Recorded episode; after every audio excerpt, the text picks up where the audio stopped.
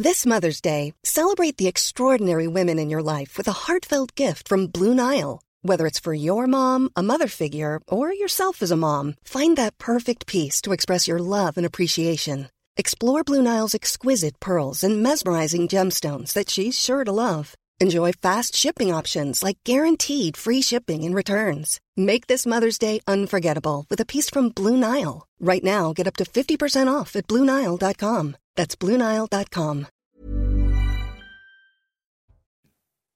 Bonsoir à tous, très heureux de vous retrouver sur CNews, Soir Info Week-end. Et vous faites bien d'être avec nous ce soir, puisqu'il y a des invités formidables pour décrypter, analyser l'actualité, à commencer par Gabrielle Cluzel. Bonsoir Gabrielle. Bonsoir Directrice de la rédaction de Boulevard Voltaire. À vos côtés, Denis Deschamps. Bonsoir Denis, analyse conférencier, docteur en, en géopolitique. On va revenir sur euh, le conflit au Proche-Orient. On parlera des élections américaines aussi. Ça commence demain, une année importante oui, aux un peu plus États-Unis. frais que chez nous. Visiblement. Jean-Michel Fauvergue, l'ancien chef du RAID, il n'a jamais froid. Bonsoir. Bonsoir, Jean-Michel. Il n'a pas froid aux yeux. Il n'a pas froid aux yeux, exactement. Paul Melun, bonsoir. Bonsoir, cher Olivier. Écrivain, président de Souverain Demain. Euh, beaucoup de thèmes à aborder euh, ce soir. Euh, je le disais, actualité internationale, mais également on ira euh, du côté des îles Canaries, puisque euh, personne n'en parle, mais effectivement il y a une submersion là-bas de, de migrants qui arrivent non-stop, assez impressionnante. On, on y, on y reviendra largement ce soir. Euh, mais avant, Maureen Vidal est également avec nous. Bonsoir ma chère Maureen. On fait un point sur les toutes dernières actualités et c'est avec vous tout de suite.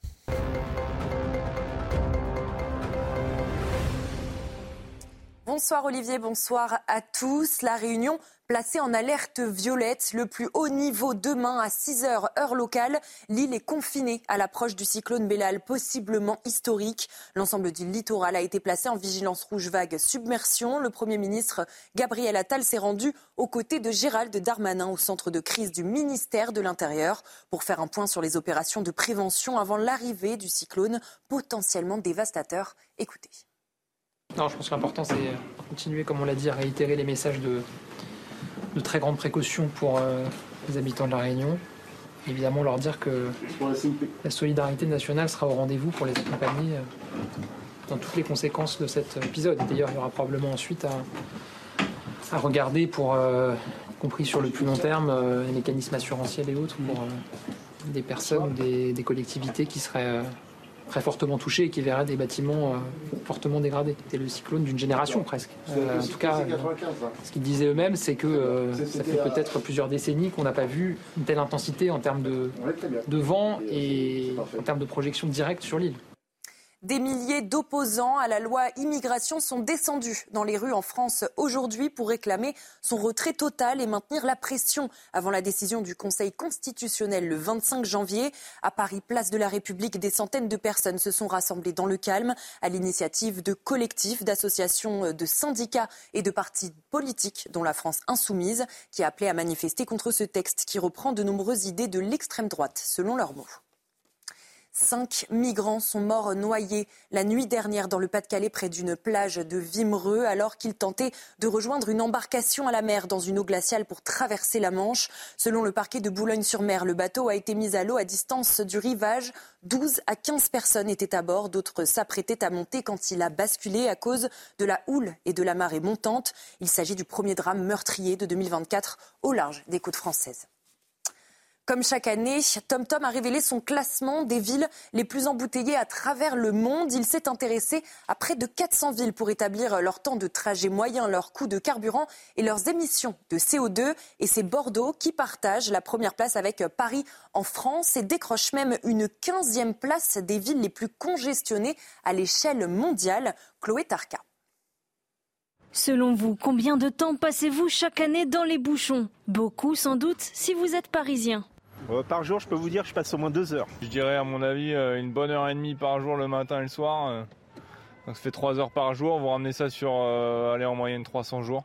Faudrait faire le calcul mathématique. Et le calcul a été fait. À Paris et à Bordeaux en 2023, les automobilistes ont passé en moyenne 5 jours dans les bouchons. Dans ce classement qui a analysé plus de 600 millions de GPS à travers le monde, c'est Londres qui décroche la première place de la ville la plus embouteillée. Pour parcourir 10 km, comptez 37 minutes en moyenne, 29 minutes pour Dublin et Toronto, 26 minutes pour Bordeaux et Paris. Et ne pensez pas à appuyer sur le champignon, la vitesse moyenne ne dépassera pas les 14 km heure à Londres en heure de pointe et les 18 km heure à Bordeaux comme à Paris. On a décidé de faire une lutte et une chasse à l'automobile en réduisant les voies de circulation, en enlevant les places de stationnement. Et eh bien au final, on perd du temps. Les Français perdent du temps et on se retrouve englué dans des embouteillages monstres. Alors c'est bien beau d'être anti-voiture, mais quand on contribue à une augmentation de la pollution parce que justement on réduit les voies de circulation et on crée des embouteillages, eh bien c'est une drôle de, drôle de leçon d'écologie quand même.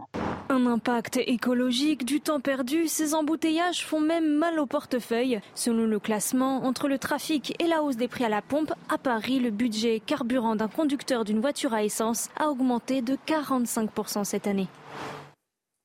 C'est la fin de votre journal. Retour dans Soir Info Week-end avec vous, Olivier. Merci beaucoup Maureen. On vous retrouve à 22h30 pour un nouveau journal. Je vous le disais, on va marquer une très courte pause, mais restez avec nous. Euh, pourquoi? Puisque nous allons nous intéresser à un nouveau Lampedusa.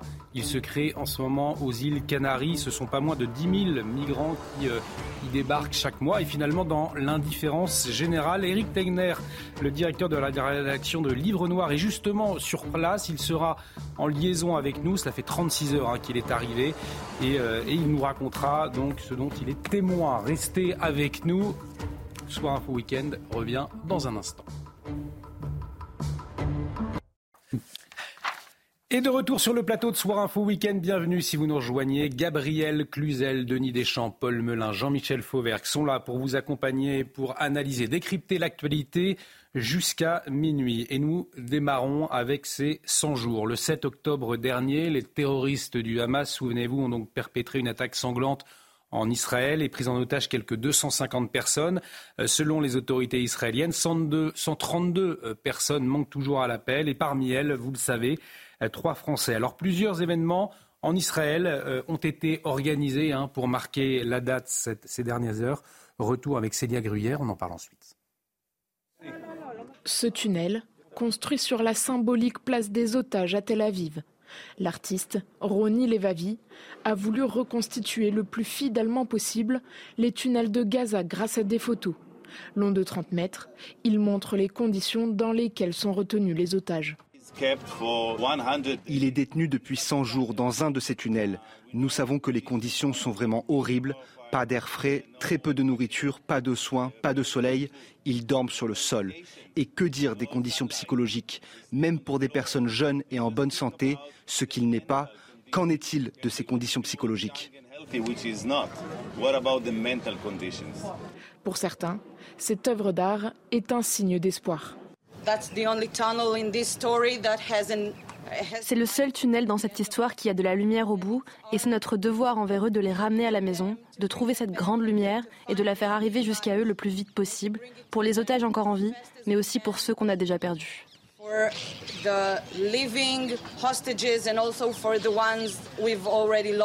Des rassemblements sont prévus sur la promenade de Jérusalem et partout dans le monde, notamment à Londres, à New York et à Paris. Alors bien évidemment, depuis le 7 octobre, euh, c'est l'inquiétude des familles des otages. La vie s'est arrêtée, mais pas seulement pour ces familles des otages. C'est toute la communauté israélienne, au fond, qui a été euh, euh, impactée de plein fouet par cette attaque terroriste. avant de vous entendre, je vous propose d'écouter ces deux témoignages de deux personnes que nous connaissons bien, Gilles William Golnadel et Julien Drey. C'était ce soir sur le plateau d'Eliott Deval. ils revenaient, ils partageaient finalement les conséquences de cette attaque terroriste du 7 octobre. Alors Gilles William Golnadel a écrit un, livre qui s'appelle Journal de guerre aux éditions Fayard. Ça a été euh, l'un de ses premiers réflexes. Euh, mais écoutez leur, témoignage à tous les deux et, c'est très émouvant. Vous avez eu une phrase qui m'a marqué cet, après-midi quand euh, vous m'avez annoncé la publication de ce livre. Vous m'avez dit En 100 jours, j'ai pris 10 ans. Oui, c'est vrai. Ah ben je, je, vous assure que je, je sais pas de la. Je, je, vois bien que j'ai pris dix ans dans la tête. Je me sens avoir vieilli. Ça arrive, mais. Vieilli ou souffert? Ah ben je pense que la souffrance doit faire vieillir. Je me sens plus âgé. Je je je serai plus jamais heureux. Sachez-le. Je ne je, je, je ne serai plus jamais heureux comme je l'étais le 6 octobre au soir. Quelque chose s'est écroulé en moi. Euh, mes enfants sont, sont là-bas. Euh, je, m'arrête là pour dire ce, qui se passe là-bas. Donc oui, oui, ça a été. mais encore une fois, ce journal, qui n'est pas un journal intime, qui est un journal de guerre, hum, a été une sorte de cure pour moi également. Que moi, j'ai pas pris 10 ans, j'ai pris 2000 ans. Hum. J'ai pris, j'ai pris quelque chose, oui, au soir du 7 octobre. Ça a réveillé une histoire auquel j'appartenais parce que je suis juif, mais ça fait sortir l'hébreu qui était en moi. Et c'est pour ça que j'ai beaucoup d'amis qui en ce moment me disent mais il est devenu fou. Qu'est-ce qui arrive? Il est sur Internet, il laisse rien passer. Oui, parce que c'est ça qui s'est réveillé. Et je, j'appartiens finalement à, quel, j'appartiens à un peuple. Ce peuple, je l'aimais bien, mais j'étais français, puis point à la ligne. Voilà. Et là, devant la monstruosité de ce qui s'est passé, mais surtout après, devant, moi aussi, j'ai dit, j'ai dit à des amis, j'ai dit ça va pas durer trois jours la compassion. Et on va tout, euh, on va, ils vont tout nous dire et le mensonge et l'inanité. Je veux dire, c'est insupportable. Je ne dis pas qu'Israël c'est parfait. Il y, a plein de choses à dire. Il y a plein de critiques. Je ne suis pas du tout derrière le gouvernement Netanyahou, tout ça, etc. Mais quand je vois que qui donne des leçons dans le monde aujourd'hui, sont ces États-là qui donnent. C'est l'Iran qui donne des leçons. C'est les Houthis qui donnent des leçons. C'est eux qui, qui donnent le là et, une partie de la gauche, et c'est ça qui est encore plus terrible pour moi, pour être honnête, une partie de la gauche que j'aime, que j'ai aimé, aujourd'hui, reprend les arguments que nous avons combattus. Parce que nous, à l'époque, nous étions contre le stalinisme et contre l'impérialisme. Et eux, maintenant, ils sont avec les pires. Une partie de la gauche, aujourd'hui, ils sont avec les pires. Denis Deschamps, la compassion n'aura duré que trois jours, rappelait Julien Drey. C'est très émouvant parce que ces deux témoignages de ces deux personnages euh, sont très très émouvants. Euh, alors en fait, on a beaucoup de choses qui se percutent à la fois là.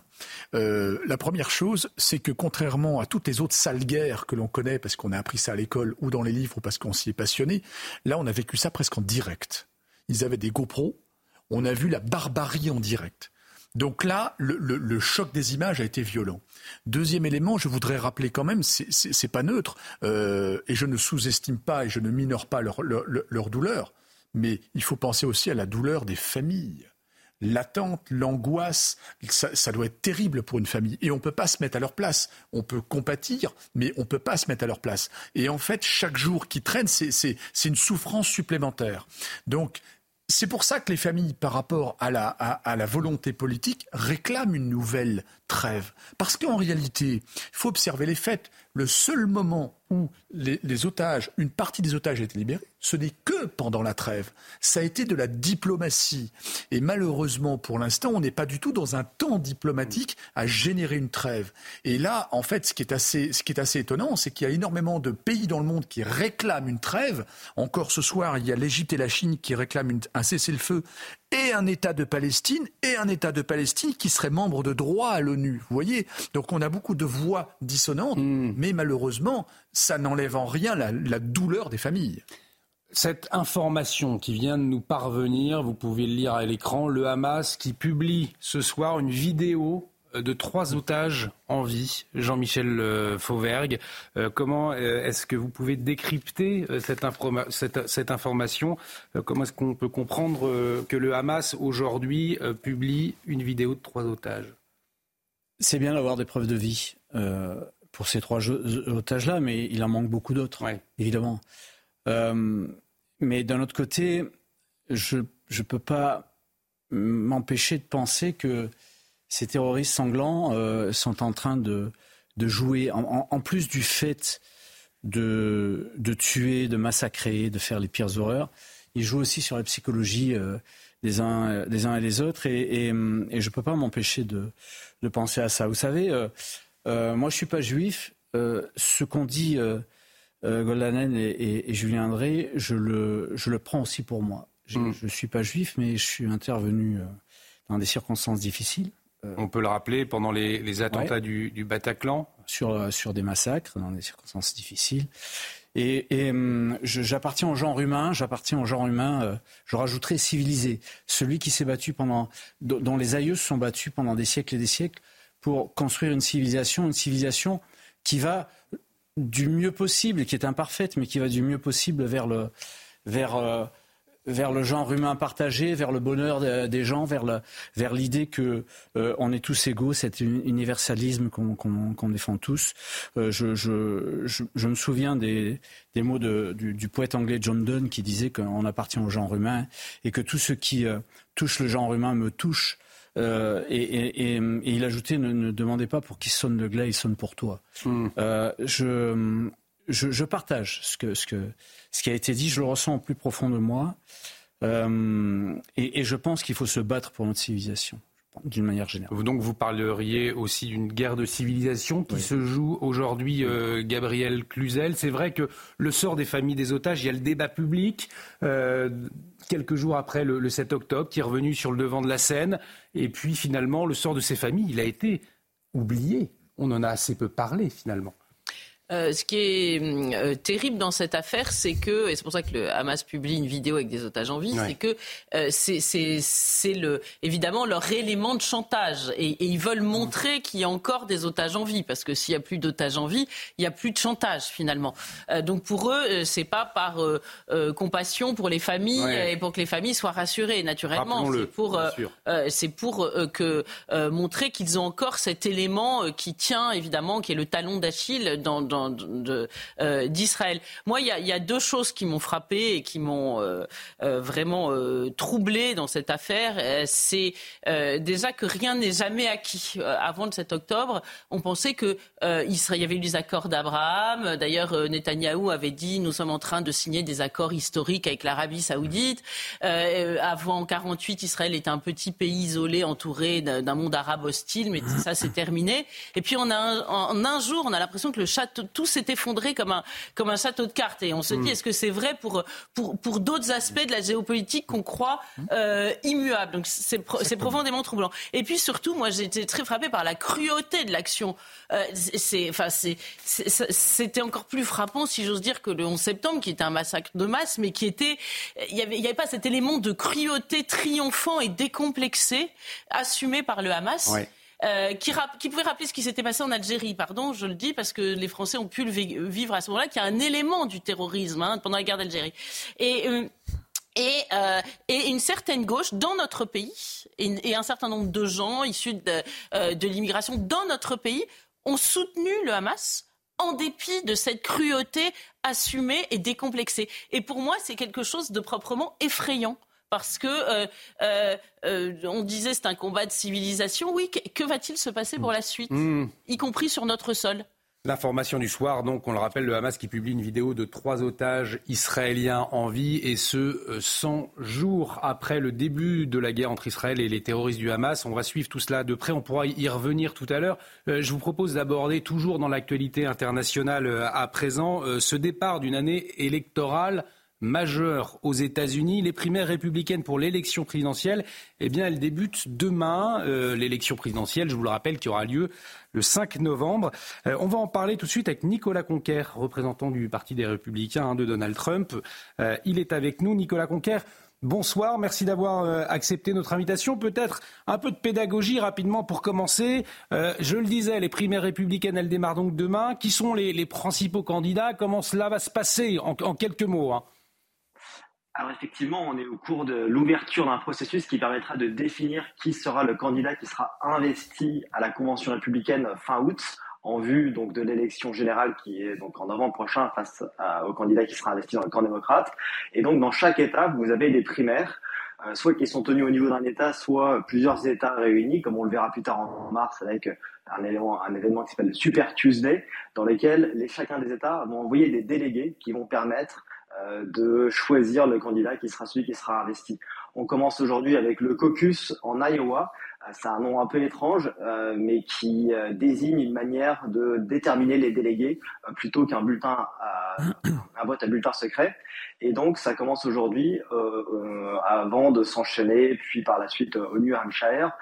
et donc, l'état du caucus a la particularité d'être très médiatisé parce qu'il prend un peu le pouls de la température de ces différentes sensibilités au sein du camp républicain qui vont s'exprimer et qui vont permettre euh, souvent de faire émerger les candidats qui étaient assez peu connus. On l'a vu euh, en 1976 pour ceux qui étaient avec Jimmy Carter, mais de manière générale, c'est pas l'État qui est faiseur de roi, mais ça permet d'exclure certains des prétendants pour se limiter que sur les challengers où là, à l'heure d'aujourd'hui, on a donc Trump, Ron DeSantis, le gouverneur de Floride, l'ancienne gouverneure euh, euh, Nikki Haley et ambassadrice aux Nations Unies, et un challenger, Vivek Ramaswamy, qui euh, vont lutter, mais surtout lutter pour qui sera la deuxième place de cette primaire républicaine. pour, vous nous dites lutter pour la deuxième place, puisque c'est Donald Trump qui, qui, est donné gagnant, malgré, on le sait, hein, ses ennemis judiciaires euh, indépendamment de ça, donc euh, il y a effectivement cette première primaire. Euh, il peut y avoir des surprises. Hein, la route est encore assez longue, même si Donald Trump a des chances de l'emporter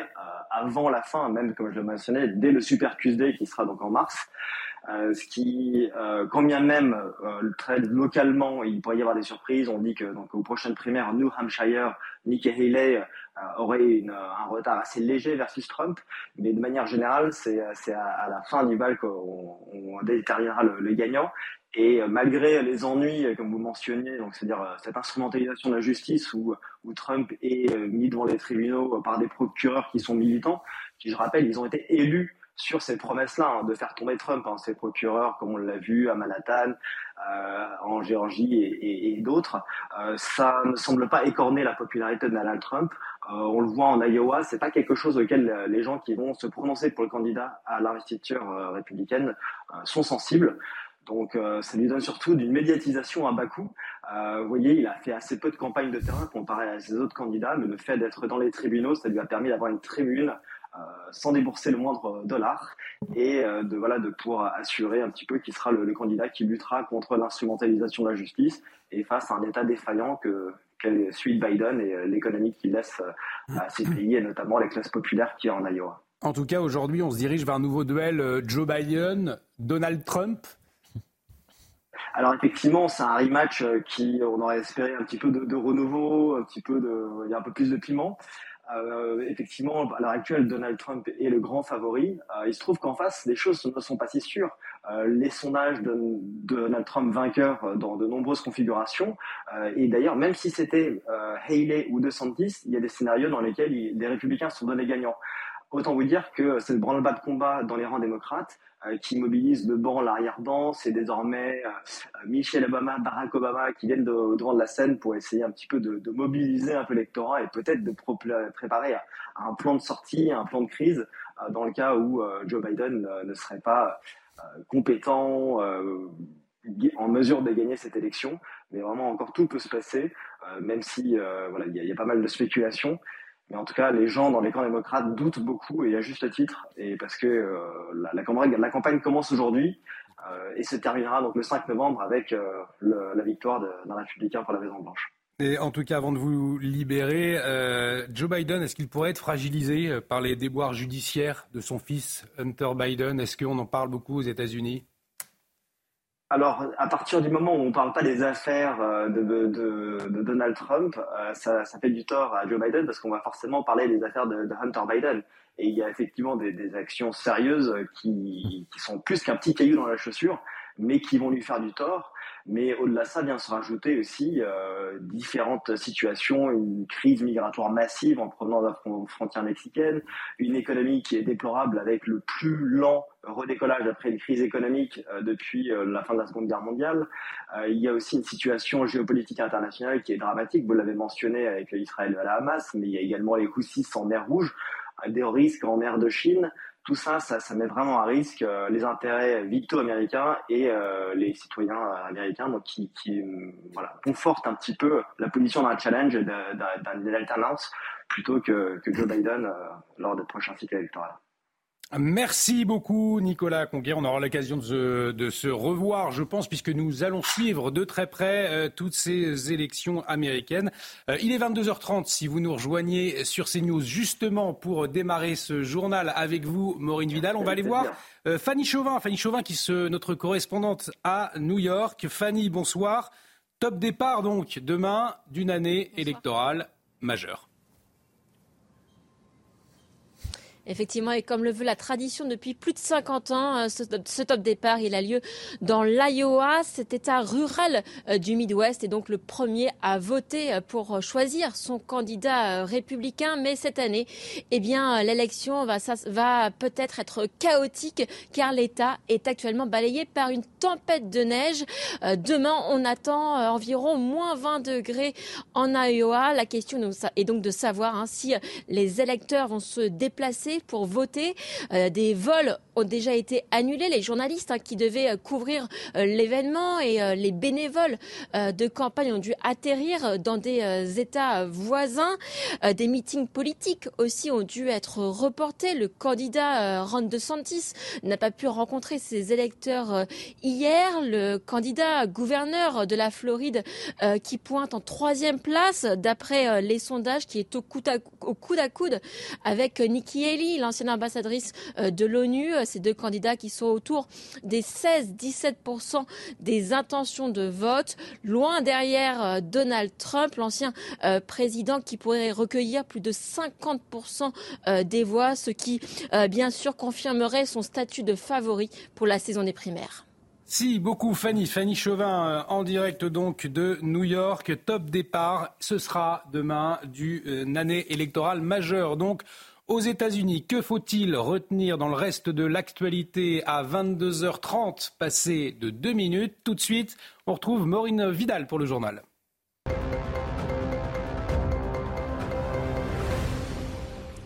La Réunion placée en alerte violette, le plus haut niveau demain à 6 heures heure locale. L'île est confinée à l'approche du cyclone Bellal, possiblement historique. L'ensemble du littoral a été placé en vigilance rouge vague submersion. Un confinement prévu jusqu'à mardi avec des vents dévastateurs et de nombreux débordements de cours d'eau à prévoir. Notre correspondant sur place, Jean Bexon, nous fait un point sur la situation.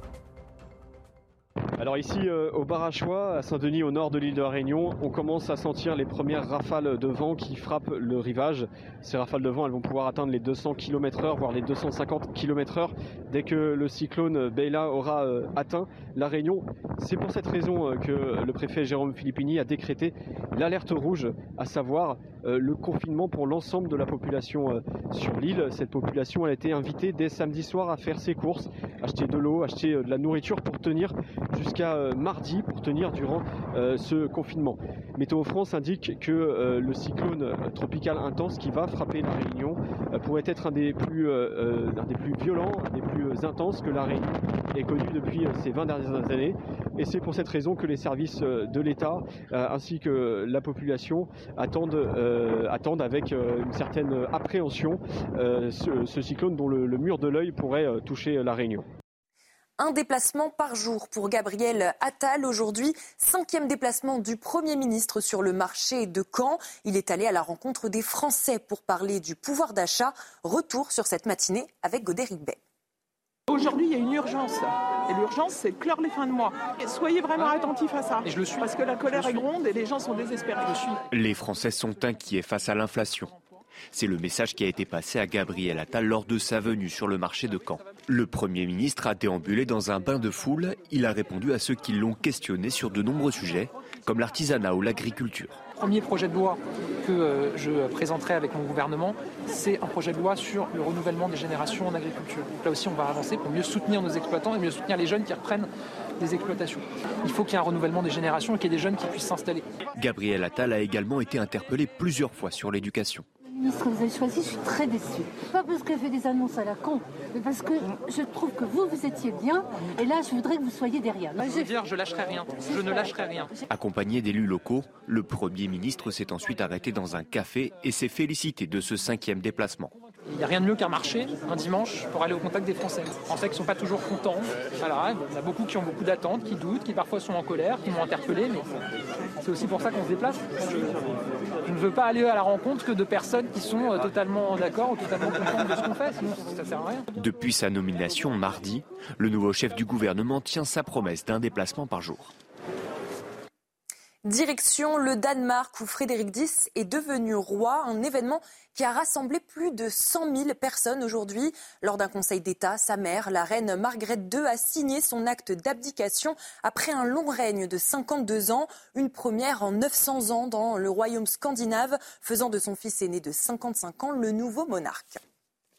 Une nouvelle inquiétante. Le Hamas a annoncé que beaucoup d'otages ont probablement été tués récemment à Gaza. Le mouvement terroriste palestinien a imputé la pleine responsabilité à Israël. 132 otages sont toujours sur le sol palestinien selon les autorités israéliennes qui ont établi que 25 sont morts sans que leur corps ait été restitué. Le Hamas a annoncé que les frappes allaient s'intensifier dans les prochains jours. Et pour combattre le Hamas, de nombreux réservistes ont tout quitté pour rejoindre les rangs de l'armée israélienne. Après plusieurs mois sur le front, beaucoup réintègrent la vie civile et reprennent leurs activités professionnelles. Une réinsertion compliquée. Fabrice Elsner et Thibault Marcheteau ont pu suivre l'un d'eux. comment allez-vous? Ça va? Bien et vous? Super. Super. Après trois mois sur le front, Aurel reprend son activité d'agent immobilier et les clients sont déjà de retour. C'est une personne qui a, qui a su qui a su en tant que, en tant que réserviste faire ce qu'il faut pour défendre le pays. Et pour moi, il est considéré comme un héros. Cela ne fait que quatre jours que l'agence a rouvert ses portes. Difficile pour Aurel de se replonger complètement dans la vie quotidienne. Après 86 jours de, de guerre, de se remettre dans le monde du travail, d'en se remettre dans, avec la famille, c'est un, un, passage qui n'est pas facile. Mon but, c'est de revenir à la vie, de continuer à travailler, de gagner de l'argent et d'être joyeux et de, voilà, et de prospérer ici en Israël. Quand il a dû fermer son agence, le gouvernement israélien l'a aidé pour maintenir son entreprise à flot. J'ai reçu des subventions de l'État en fait qui ont permis de pouvoir garder, euh, pouvoir euh, recevoir une, une, paye tous les tous les mois, pour pouvoir, euh, pouvoir voilà une paye tous les mois. Et j'ai pas fait de, j'ai pas fait d'affaires pendant trois mois. S'il vient tout juste de reprendre son activité, Aurel reste près de son téléphone.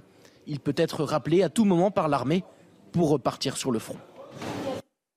Et c'est la fin de votre journal. Je vous laisse avec Olivier de Kéranfleck pour Soir Info Week-end. Merci beaucoup Maureen. Nous nous retrouvons à 23h hein, pour un nouveau journal. Je vous propose que nous nous intéressions à présent à, ce, ce nouveau Lampedusa qui se crée en ce moment même aux îles Canaries et ce, dans l'indifférence générale. Il faut savoir que ce sont 10 000 migrants qui, qui débarquent chaque mois, une vague migratoire euh, sans précédent à laquelle assiste en ce moment justement le directeur de la rédaction de Livre Noir, Éric Tegner, que vous connaissez hein, pour ses interventions notamment sur ce plateau, est sur place. Euh, il est arrivé il y a 36 heures et depuis, euh, et mon cher Éric, bonsoir, vous assistez effectivement Au, débarquement de plusieurs centaines de migrants, précisément au port euh, de Retinga, là où vous êtes. Hein. Exactement, ici je suis un peu dans le nouveau Lampedusa espagnol. Vous savez, c'est une petite île dans les îles Canaries 500 habitants dans le port où je suis et pourtant il y a près de 10 000 migrants qui, arrivent. Donc sur les 48 dernières heures où je suis venu, il y a déjà une dizaine de bateaux qui sont arrivés. Alors il faut comprendre que ce sont des grands bateaux. Hein. Donc dedans on peut avoir 60, 70 personnes. Donc il y a déjà 500 migrants qui sont arrivés sur les 48 dernières heures. Et d'où ils viennent? Ils viennent majoritairement de Mauritanie et du Sénégal. Ce sont majoritairement également des migrants qui sont francophones. Ils sont sénégalais, ils sont guinéens, donc leur objectif, c'est d'arriver en France. Donc par exemple, il y a 10 minutes, euh, l'alerte a été euh, donnée. Donc ici, au niveau du port, il y a euh, les bateaux de sauvetage et donc un des bateaux de sauvetage est parti. Je pense que d'ici 20-25 minutes, il va revenir parce que comment ça fonctionne? Lorsqu'ils reçoivent une alerte selon laquelle il y aurait un bateau de migrants au large des côtes, ils viennent le récupérer, ils l'amènent ici. Ensuite, les migrants sont amenés, sont débarqués, on s'occupe d'eux avec la Croix-Rouge pendant près de deux heures et ensuite on les envoie dans des centres à une demi-heure d'ici, puis sur la capitale des Canaries, Tenerife, et ensuite, d'ici quatre jours, ils seront, et c'est étonnant, à Malaga, en Espagne, sur le territoire. Et ensuite, il peut y avoir justement une répartition euh, des migrants sur l'ensemble du territoire européen. Pourquoi? Parce qu'ici, c'est complètement saturé. Hein. Vous le disiez tout à l'heure, c'est 40 000 migrants qui sont arrivés en 2023 sur l'ensemble du territoire, ce qui en fait une nouvelle voie migratoire. Et c'est étonnant d'ailleurs qu'en France, on y parle aussi peu. Euh, je remercie d'ailleurs CNews de, de le faire parce qu'en fait, ça concerne énormément les Français puisque la majorité de ces migrants ici, comme je le disais, sont francophones et cherchent avant tout à arriver en France. Et justement, Eric, vous avez pu discuter avec ces personnes, ces migrants qui arrivent, euh, ils ont, ils ont pu vous expliquer leur motivation, comment ça se passe? Alors, ce qui est étonnant ici, c'est que ça n'a rien à voir avec ce qui s'était passé en septembre à Lampedusa, où je m'étais rendu, où pour le coup, le gouvernement italien, qui est plutôt de droite, acceptait que les journalistes comme moi, comme d'autres, comme ceux de CNews qui s'y étaient rendus, parlent aux différents migrants, parlent leurs organisations, visitent même les différents centres. Ici, c'est impossible. Il y a des barrières. Nous, la sécurité nous empêche tout le temps de pouvoir filmer, de pouvoir parler euh, à ces migrants. D'ailleurs, c'est étonnant parce qu'ils nous expliquent est-ce que vous voyez ici des journalistes Non. Donc, vous ne pouvez pas être ici. Alors qu'en fait, il devrait y avoir beaucoup de journalistes, beaucoup de journalistes espagnols ici. Et en fait, il n'y en a pas. Pourquoi? Parce que j'ai le sentiment qu'ils cherchent en fait à cacher ce qui se passe ici, ce qui fait que c'est beaucoup mieux organisé qu'à Lampedusa. Vous vous rappelez, au mois de septembre, ça avait choqué l'Europe, ça avait choqué la France parce qu'il y avait eu d'un coup 6 000, 7 000 arrivées de, de migrants. C'était plutôt mal organisé. Ici, c'est extrêmement bien organisé. Lorsqu'ils arrivent, les migrants, ils vont arriver tout à l'heure ici. D'ailleurs, on voit derrière euh, cinq embarcations qui sont arrivées ce matin à 5 heures du matin. Il y en a eu deux la nuit dernière, il y en a quatre par jour. Eh bien, tout de suite, on s'occupe d'eux, on les prend en charge, on les met dans un bus. Donc hier soir, on a pu suivre le bus justement pendant près d'une demi-heure euh, de nuit. On est arrivé à un centre, un nouveau centre qui a été créé pour l'occasion parce qu'il y a un afflux de migrants, donc ils sont obligés d'augmenter leur capacité, et donc dans lequel justement il y a les, les majeurs qui y sont mais c'est impossible de leur parler. En revanche, on a pu parler en off euh, aux différents responsables ici, à des personnes euh, de la Croix-Rouge, vraiment toujours en off parce que officiellement ils n'ont pas le droit de le faire, et ils nous expliquent que ce sont à 60% des Sénégalais, des Guinéens, qu'ils parlent majoritairement français, et que de toute façon les Espagnols ça ne les dérange pas parce qu'ils savent que ces migrants-là ne vont pas rester en Espagne. Ils vont venir en France donc les migrants que vous voyez aujourd'hui, euh, ils devraient arriver sur le territoire français, c'est ça que nous devons comprendre? Oui, je vais être euh, très concret. Vous le savez, moi, j'ai fait beaucoup de routes migratoires. J'ai pas fait seulement Lampedusa, j'ai fait Lesbos, j'ai fait la route des Balkans, etc., la Tunisie. Euh, et je suis vraiment marqué à quel point ici, en fait, il n'y a pas de contrôle des frontières. Frontex, je ne les ai pas vus ici. Il n'y a pas l'armée ici. Et donc, en fait, comment ça se passe? Ici Au bout de 48 heures, ceux qui vont arriver tout à l'heure, ils vont avoir un avis d'expulsion. Mais pourtant, donc on pourrait imaginer qu'on les renverra vers le Sénégal. Mais il n'y a pas d'accord avec le Sénégal euh, aujourd'hui. Et étant donné que c'est saturé sur l'île des Canaries, ils vont prendre d'ici 3 à 4 jours un avion pour Malaga. Et donc, ils vont se retrouver en Espagne. Et qu'est-ce qui se passe euh, depuis plusieurs semaines et depuis plusieurs mois, et notamment depuis le mois de décembre, où il y a eu, vous savez, cet accord pacte asile et immigration au niveau européen, qui pousse justement à une répartition des migrants sur les frontières européennes, parce que vous le savez, l'Italie, la Grèce et également l'Espagne sont saturés par l'immigration. Et donc, qu'est-ce qui a été négocié? Il a été négocié le fait qu'on puisse répartir ces migrants sur l'ensemble du territoire. Et donc, oui, les migrants qui vont débarquer d'ici une demi-heure euh, tout à l'heure, les migrants qui ont débarqué les 48 dernières heures, ils vont être envoyés également majoritairement en France, parce qu'on cherche à les envoyer là où ils ont de la famille. Et les Sénégalais, étant donné qu'on a une histoire avec le Sénégal, avec la Guinée également, eh bien, ils vont être redirigés vers le territoire français. Et c'est vrai que je suis absolument surpris mmh. qu'on ne parle pas mmh. ici de ce euh, nouveau Lampedusa. Et aussi, il faut mettre un dernier point qui est une anecdote intéressante à mettre en avant, c'est que vous vous rappelez, à Lampedusa, il y avait une forme de révolte de la population qui disait, euh, notamment l'adjoint au maire, on ne veut plus de ces migrants qui débarquent. Ici, à l'Aéro, pourquoi on n'en parle pas? Parce que c'est déjà une île qui a été en partie composée de migrants vénézuéliens et cubains. Et du coup, ils reconnaissent en fait, ils ont une forme de solidarité vis-à-vis de cette nouvelle immigration. Donc, ils ne s'en plaignent pas. Et c'est ce qui fait qu'en fait, pour conclure, je vous dirais que pourquoi cette immigration qui est majoritaire, hein, ça veut dire que 15% de l'immigration européenne, elle passe par ici. C'est absolument phénoménal. Pourquoi personne n'en parle? Parce que c'est très bien organisé parce qu'en fait, on ne les voit pas. Ils sont mis tout de suite dans des bus, on s'occupe d'eux, il n'y a pas de contact avec la population. Et tout de suite, ils arrivent à Tenerife, puis en Espagne, puis ils sont répartis. Il y a une forme de, d'omerta sur le sujet, on refuse d'en parler et on le voit bien. Mais c'est étonnant encore une fois parce que en fait, on essaye de dire qu'il faut euh, euh, contrôler nos frontières extérieures, mais ici, à aucun moment donné, on a l'impression sur place que l'objectif est contrôler les frontières extérieures. On hmm. paye la Mauritanie et le Sénégal pour faire en sorte justement qu'ils empêchent des départs de bateaux, mais pour autant, vous savez, ici, eh bien, il y a déjà eu 10 bateaux que j'ai vus sur ce petit port, encore une fois, de 500 habitants les 48 dernières heures. Un grand merci Eric euh, Tegner. On va vous retrouver régulièrement dans les prochaines heures, les, prochains jours, pour que vous nous racontiez effectivement ce que vous voyez sur place. Jean-Michel Fauberg, c'est vrai que ce qui est étonnant, euh, ce qu'on entend dans le récit d'Eric Tegner, c'est cette organisation euh, avec l'arrivée de ces, migrants et pas de contrôle, finalement, aucun contrôle extérieur et que tout cela semble très bien organisé pour ensuite dispatcher ces personnes sur le territoire européen. Alors c'est pas une route nouvelle, hein. c'est une route qui a déjà été euh, utilisée en 2006 euh, et 2011 avec le même résultat. Euh, et vous savez, les routes, les routes migratoires, elles fluctuent en fonction des contrôles qui sont faits à droite à gauche. D'ouest en est, vous avez les Canaries d'un côté, vous avez Lampedusa, vous avez d'abord le, la, péninsule ibérique avec les, migrants qui arrivent, vous avez Lampedusa, vous avez la Turquie, euh, la Grèce et effectivement les, Balkans. Donc ces routes-là euh, fluctuent au fur et à mesure des, contrôles qui sont faits. Euh, ça, c'est la première chose et c'est déjà arrivé par le passé. La deuxième chose, c'est que effectivement, en partant de la Mauritanie et, du Sénégal, les, migrants donc impactent les Canaries et seront rapatriés sur l'Espagne. mais effectivement, euh, ils sont francophones. Ça ne veut pas dire pour autant que tous se retrouveront en France. Il suffit d'aller se balader un peu à Barcelone et à, et à Madrid et vous verrez le nombre de Sénégalais que vous avez là-bas. Paul ils ne seront pas tous en France, euh, mais ce qui veut dire aussi qu'on a un vrai problème pour l'instant au niveau européen, malgré le pacte d'asile qui a été signé ces derniers temps, on a un vrai problème de contrôle, en particulier avec Frontex. Oui, où est Frontex ça, révèle l'impuissance très claire, Paul Melun, l'impuissance de l'Europe face à ces bah, afflux migratoires. Oui, vous l'avez dit Olivier, c'est-à-dire que là, on touche à une information qui est primordiale on parle toute l'année, en France et dans la plupart des nations européennes, d'immigration. Mais on ne parle d'immigration jamais à travers euh, le prisme des frontières. C'est quand même curieux pour un problème comme l'immigration. On en parle toujours en disant les OQTF, le lien entre immigration et délinquance, qui sont des sujets bien sûr éminemment importants. Mais avant que tous ces sujets-là ne se posent, il y a, si vous voulez, l'éléphant dans le couloir. L'éléphant dans le couloir, c'est les frontières.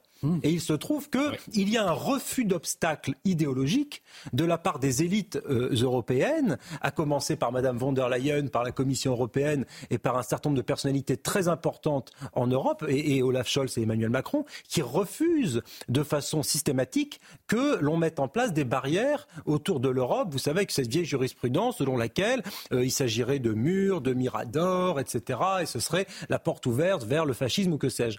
En fait, la réalité, c'est que l'Europe est nue euh, au plan euh, protection, au plan sécuritaire, au plan frontalier, face à un phénomène. C'est Nicolas Sarkozy qui dit la crise migratoire n'a pas encore commencé, et il a raison. Face à un phénomène qui va tout emporter sur son passage. Regardez les dynamiques démographiques de l'Afrique. Regardez le nombre d'enfants par femme dans la plupart des pays d'Afrique, comparativement à ceux en Europe il y a une révolution démographique qui est en train de se préparer sous nos yeux. Et si vous voulez, toutes les frontières du pourtour européen, et on peut inclure les îles Canaries, vont être, si vous voulez, euh, face à des afflux très massifs d'immigrés. Donc la question, c'est de se dire, il ne s'agit pas de laisser mourir ces pauvres gens en mer, il s'agit de les recueillir, de les accueillir pour les soigner, et ensuite de les faire repartir. Ils n'arrivent pas, en l'occurrence, parmi les nationalités que citait Eric Tegner, ils n'arrivent pas de pays en guerre. Donc hmm. ils doivent tous repartir. Et l'Europe doit être à pied d'œuvre pour mettre en place des négociations avec les pays qui ne veulent pas les reprendre, et aussi pour donner les moyens à Frontex. Frontex, aujourd'hui, c'est une blague monumentale. Frontex, c'est rien du tout. Face à l'afflux migratoire qu'il y a, Frontex, si vous voulez, c'est un garde champêtre face à euh, une compagnie euh, surarmée. Et, et, Denis Deschamps, ce, qu'on note, si Eric Tegner ne va pas sur place et les journalistes ne, vont pas sur place pour constater euh, ces flux migratoires, le gouvernement, nos autorités, finalement, n'en parlent pas. On a l'impression qu'il y a une omerta, un silence sur ce sujet-là, alors qu'il est majeur. Euh, c'est très clair. Ça fait plus de dix ans que je parle de ces éléments de contexte, donc je rebondis sur ce que disait Paul. Donc je vous donne des éléments de contexte pour que vous puissiez vous faire votre propre opinion. À l'heure actuelle, l'Afrique va passer de 1,5 milliard à 2,6 milliards d'habitants en 2050, chiffre de l'ONU. Et, et, en général, il minore plutôt les chiffres l'ONU. 2100, 5 milliards d'habitants. Ça, c'est très clair. Donc en réalité, on n'est qu'au tout début. Donc Nicolas Sarkozy commence à en parler un petit peu, notamment à la réunion du MEDEF à Longchamp, vous vous en souvenez. Euh, mais ça va être, ça va être la, bombe H, la bombe humaine en fait. Euh, L'Inde va passer de 1,4 milliard, ils viennent de passer à 1,4 milliard, 1 milliard 412 à 1,7 milliard en 2050. Ça veut dire qu'on est au tout début des flux migratoires, au tout début.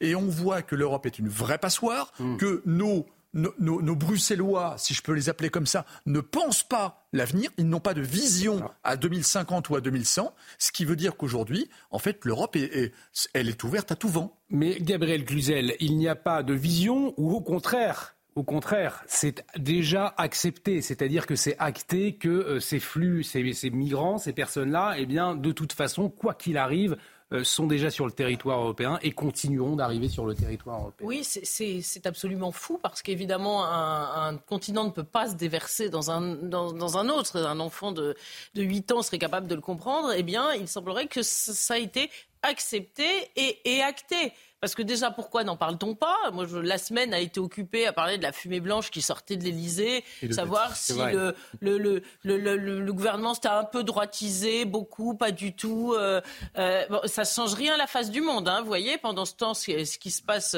euh, aux Canaries, l'Europe, au moment où les, les Français s'écharpaient sur la loi immigration, faisait voter ce pacte euh, qui prévoit en fait une relocalisation, c'est-à-dire une distribution du problème. Et ce- les pays qui ne veulent pas seront sanctionnés financièrement. Si vous n'en prenez pas 30 000, vous paierez 20 000 par migrant non accueilli, enfin, ce qui est complètement euh, euh, délirant. Et puis, il faut voir euh, le, problème spécifiquement français. De fait, certains raident peut-être en Espagne, mais beaucoup partent en France. Moi, j'ai été très frappée par une conversation que j'ai eue avec une députée Vox, c'est-à-dire à peu près l'équivalent du Rassemblement national, qui me dit ah, mais c'est très simple. Nous, dans notre campagne électorale, on donne comme contre-exemple la France. On dit à l'Espagne, aux, Espagnols, vous voulez pas devenir comme la France? Eh bien, prenez, vos responsabilités. Donc, si vous voulez, c'est un lieu de passage, l'Espagne, mais du fait de son modèle social euh, moins disant que, que, que le modèle français, eh bien, en réalité, le problème est, est moindre. Donc, il y a un moment où il va falloir quand même se, se réveiller. Je crois qu'historiquement, on retiendra que l'Europe aura été incapable euh, de, de, de résister à sa, à sa propre Et- et- submersion. alors, il nous reste, Paul Melun, je vais vous laisser, il nous reste un peu plus d'une minute. Je voulais quand même vous, vous montrer cette euh, réaction que j'ai lue dans le média factuel, euh, un- dans un article d'hier, sur la question de la répartition des migrants en, en zone rurale en France. La- les propos de la vice-présidente de l'Assemblée nationale, regardez, les territoires qui perdent en population Oui. sont extrêmement demandeurs d'avoir des jeunes et, là, des familles qui viennent s'installer. c'est Voilà. information doit mouiller. Je sais pas d'où elle tire cette. Enfin, c'est, du grand n'importe quoi. Mais je voulais réagir Mais à ce que disait Gabriel. Elle est Et ouais. effectivement, il y a cet enjeu de protection des frontières qui touche tous les États d'Europe, et on perçoit euh, dans le monde entier l'Europe comme comme le ventre mou du monde. Regardez ce qui se passe. Là, on parlait tout à l'heure des élections américaines. Hmm. Euh, Joe Biden prolonge le mur qui a été construit par Donald Trump. Et Kamala Harris, qu'on nous, qu'on nous montrait comme la grande papesse, si vous voulez, woke, etc., elle a, elle a fermé les yeux là-dessus et ils ont continué à expulser, expulser encore. En Chine, c'est pareil. En Australie, un gouvernement travailliste dit qu'il faut réduire l'immigration par deux. Donc, à part l'Union européenne ravie de la crèche, le monde entier conçoit le fait que, eh bien, euh, la mondialisation et, les, pays, si vous voulez, ouverts à tout vent un peu partout, c'est quelque chose qui ne devra pas durer dans les décennies à venir. En tout cas, la situation aux, aux îles Canaries, nous suivons tout cela de très près sur CNews. On marque une très courte pause. Restez avec nous puisque euh, nous allons aborder dans un instant un nouveau scandale. Vous allez le voir, un nouveau scandale révoltant dans un EHPAD. Euh, c'est euh, la fille d'un résident euh, de l'EHPAD L'Écuyer qui a porté plainte. Euh, on entendra justement les raisons de cette plainte dans un instant. Vous allez voir, vraiment, c'est révoltant. À tout de suite sur CNews. De retour sur le plateau de Soir Info Week-end, Gabriel Cluzel, Denis Deschamps, Paul Melun, Jean-Michel Fauvert pour vous accompagner jusqu'à minuit. Il est 23h. Maureen Vidal est également avec nous. Tout de suite, c'est le journal.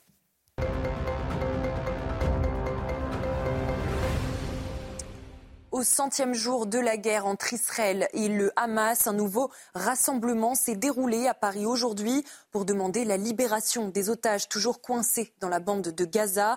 Drapeau israélien brandi, pancarte, portrait des otages. Les manifestants, en colère pour certains et émus, réclament plus d'action. Écoutez. On espère que le gouvernement va, va taper du poing sur la table et va, va aider euh, à, la, à la libération de, de nos frères qui sont encore euh, otages depuis trop longtemps. 100 jours, c'est trop.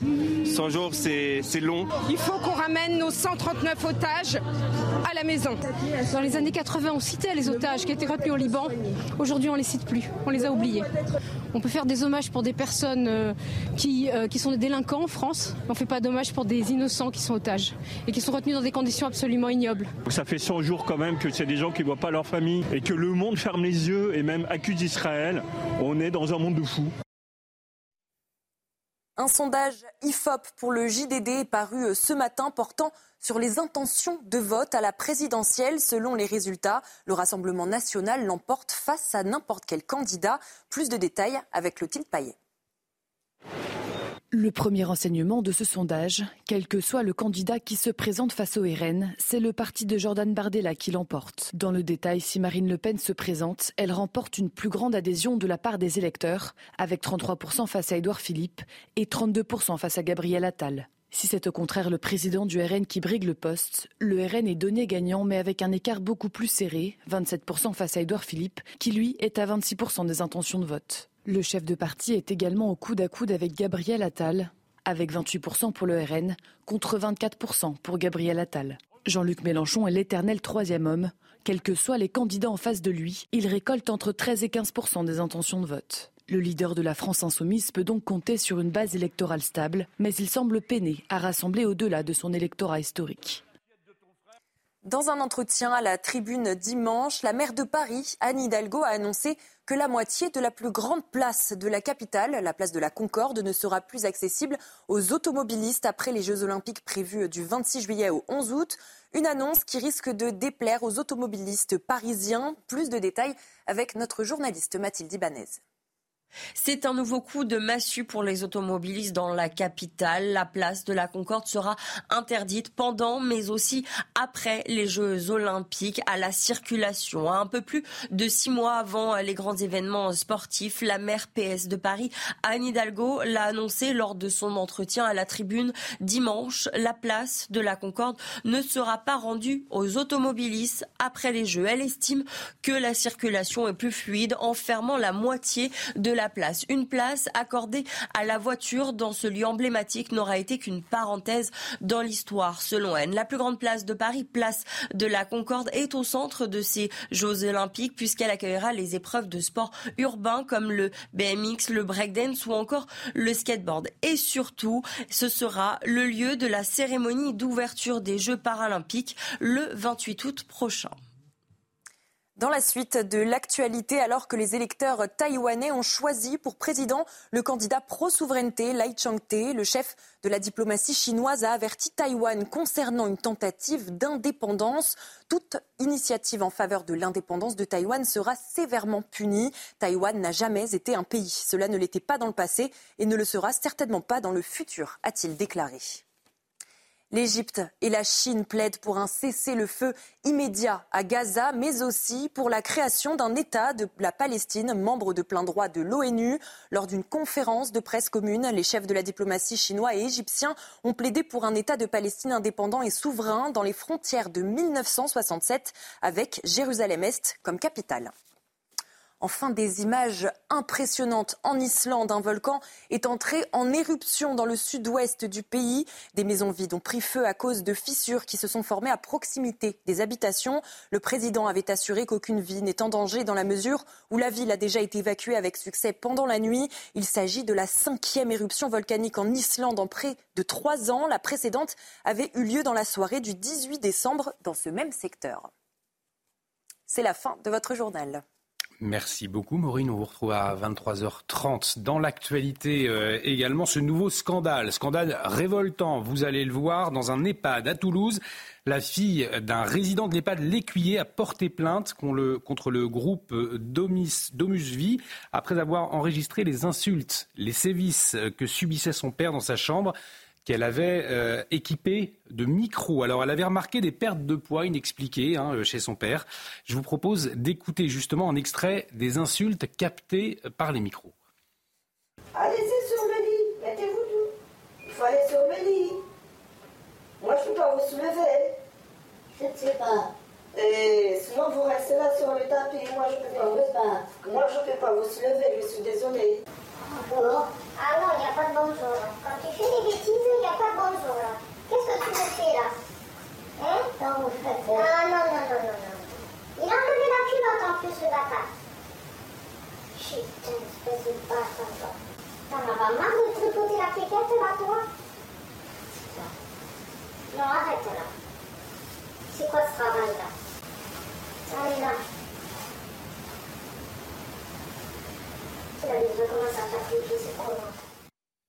Alors, on va euh, revenir hein, sur ces propos absolument abjects. Euh, extrêmement choquant. C'est extrêmement choquant, euh, Paul Melun, ce, bah personnel de, l'EHPAD s'adresser comme ça à une personne bah. âgée, c'était absolument révoltant. C'est terrible, et si vous voulez, c'est qu'une énième alerte bah d'un phénomène qui a cours depuis longtemps. Vous vous souvenez du scandale Orpea hmm. Depuis que se sont développées toutes ces maisons, vous savez, ce fameux marché de l'or gris, on a affaire à, à une inflation de témoignages, de cas, de familles qui nous expliquent à quel point leurs anciens sont maltraités et je trouve que ça, en dit très long sur notre société, sur le rapport que nous entretenons à nos familles et à nos aînés. Donc ce qui se produit là est, très grave. Parfois c'est dû à des cas de maltraitance parce que effectivement certains personnels accompagnants ou soignants euh, se comportent comme des brutes, comme des gens indignes, euh, avec des, très mauvais traitements. Et parfois c'est aussi des objectifs, si vous voulez, de rentabilité économique et financière qui font que ces établissements-là sont parfois mal ou sous-dotés alors qu'ils facturent des prix énormes euh, aux familles. Et donc donc en résultent des situations de détresse personnelle de personnes âgées qui sont dans des très très mauvais traitements. Donc je pense que là, il serait temps, si vous voulez, de, sévir. Je ne sais pas si la nouvelle ministre de la Santé va mettre en place un certain nombre d'audits pour aller voir ce qui se passe dans toutes ces maisons de retraite et autres EHPAD. Mais si vous voulez, là, on est quand même dans une situation où on est, je trouve, euh, au bord du gouffre depuis très longtemps. Donc ce, le type de témoignage n'est qu'une alerte supplémentaire alors qu'il y en a d'autres depuis beaucoup d'années. Et l'EHPAD de l'Écuyer qui avait déjà fait l'objet de nombreux signalements. Euh, il, avait, il y avait eu une inspection d'ailleurs les 13 et 14 décembre. Je vous donne la parole dans un instant, Gabriel Cluzel, mais nous allons écouter euh, Juliette Laure. C'est la maman de ce résident de l'EHPAD de, de, l'Écuyer. Juliette Laure qui a déposé plainte. La fille. La fille. Pardonnez-moi, merci beaucoup. Et euh, elle témoignait tout à l'heure sur CNews, justement. Écoutez-la. Je ne suis pas la seule famille à avoir déposé plainte. Il y a eu euh, au moins deux autres familles qui ont déjà déposé plainte auprès, enfin avant euh, pour, euh, pour, euh, pour des raisons qui sont en lien avec des manques de surveillance ou des choses comme ça, et qui malheureusement, notamment dans un des cas, ont, conduit au décès de la personne. C'est en lien avec un fonctionnement, un fonctionnement qui pousse le personnel à bout, qui, qui, qui, conduit à des burn-out, qui conduit à, à, des maltraitances euh, mais, mais que le personnel, enfin, la plupart des membres du personnel sont des personnes aussi fantastiques, euh, très impliquées. Leurs conditions de travail sont insupportables et, je me mets à leur place et je tire mon chapeau à la plupart des personnes qui travaillent aussi dans cet établissement et dans beaucoup d'autres. En tout cas, c'est un beau sujet pour Madame Vautrin, qui est une amie, et je lui recommande vivement de prendre ce dossier comme prioritaire. Peut-être lui passer. Vous l'avez compris, Pierre Lelouch sur ce plateau qui réagissait, Gabriel Cluzel. Alors effectivement, moi je la trouve, Juliette Laure, la fille de ce résident d'EHPAD, euh, eh bien, bien compréhensive, puisque euh, euh, elle dit les conditions de travail de du personnel dans les EHPAD les conditions sont très difficiles, oui, effectivement, mais ça n'excuse pas euh, que, les, conditions de travail euh, soient, difficiles, qu'il n'y ait pas assez de personnel, que un certain nombre de maisons de retraite, pour faire baisser les, coûts, mm. comment dire, tiennent ce personnel de face sous pression de fesses, c'est sans doute vrai, mais ça ne justifie pas ce traitement, mais c'est absolument ignoble. ignoble. Non, mais une personne âgée sans défense, euh, c'est comme un enfant. C'est terrible de voir à quel point on peut, le, on peut la mettre plus bas que terre. C'est une atteinte à tout, à sa dignité, à, à, sa santé, à sa. C'est moi je me mets à la place de, de, de la fille de, de, de, cette personne. Vous savez, c'est déjà très culpabilisant d'avoir un parent en EHPAD parce que souvent ça arrive au bout d'un cycle où on ne sait, plus comment faire euh, pour pour s'occuper de ce parent. Donc euh, c'est la, la moins pire des solutions et, et on découvre cela, mais c'est affreux et ça voudrait dire qu'il faudrait mettre une caméra euh, dans, dans, chaque chambre pour surveiller euh, ce qui se passe. Moi, ça me paraît être un sujet majeur. Alors, c'est vrai qu'il y a la logique capitalistique des, des, EHPAD qui est sans doute à mettre en cause, mais il y a aussi un vrai sujet de décivilisation. Quand, vous êtes, quand vous, vous êtes capable de parler de cette façon-là, euh, à, une personne euh, nonagénaire, mais, mais j'espère qu'ils vont, être, euh, ils vont passer devant le tribunal rapidement. Hein. Pour clore cette actualité, Jean-Michel Fauvergue, les mots de Simone de Beauvoir, elle écrivait en, en 1970 Les vieillards sont-ils des hommes? À la manière dont notre société les traite, il est permis d'en douter.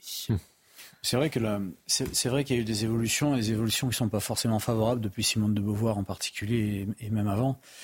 Et, euh, effectivement, euh, il y a, y a un, million, un, million cinq, il me semble, de personnes de plus de 80 ans euh, aujourd'hui. Il y en aura 5 millions d'ici d'ici une trentaine d'années. Euh, le, grand âge, c'est quelque chose euh, d'important à traiter. Effectivement, il, y a des, il faut qu'on arrive à recruter des gens qui ont les compétences, à la fois les compétences technique, physique, humaine, physique parce que c'est un mot physique, hein, humaine aussi, euh, et, qui ne et qui ne traite pas les, les personnes. Et, rappeler le respect que nous devons aussi à, nos personnes âgées. on ne devrait pas le rappeler, mais c'est ça. Il va se poser quand même un, problème grave, c'est que de fait la population vieillit et la natalité baisse. Vous savez, dans ces établissements, moi une infirmière me disait les personnes les mieux traitées sont celles qui ont des enfants qui se renseignent, qui viennent voir, qui, qui font un peu courroie de transmission. Qui, mm.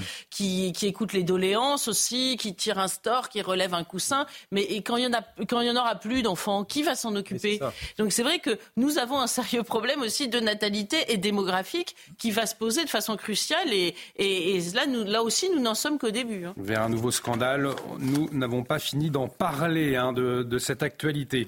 Euh, une autre gronde en France, celle des agriculteurs. Un agriculteur, vous l'avez euh, vécu en direct sur CNews ce matin, qui a interpellé Gabriel Gabriel Attal. Qui était en, visite hein, sur le marché de Caen ce matin, sur la question notamment du, pouvoir d'achat et, d'autres questions. On, va en parler tout de suite. On va revenir sur cette séquence. On écoutera Guillaume Ferré. C'est l'agriculteur qui a interpellé le Premier ministre. Il a réagi ensuite sur notre antenne. Peut-être un mot, puisqu'on l'a appris euh, ce soir.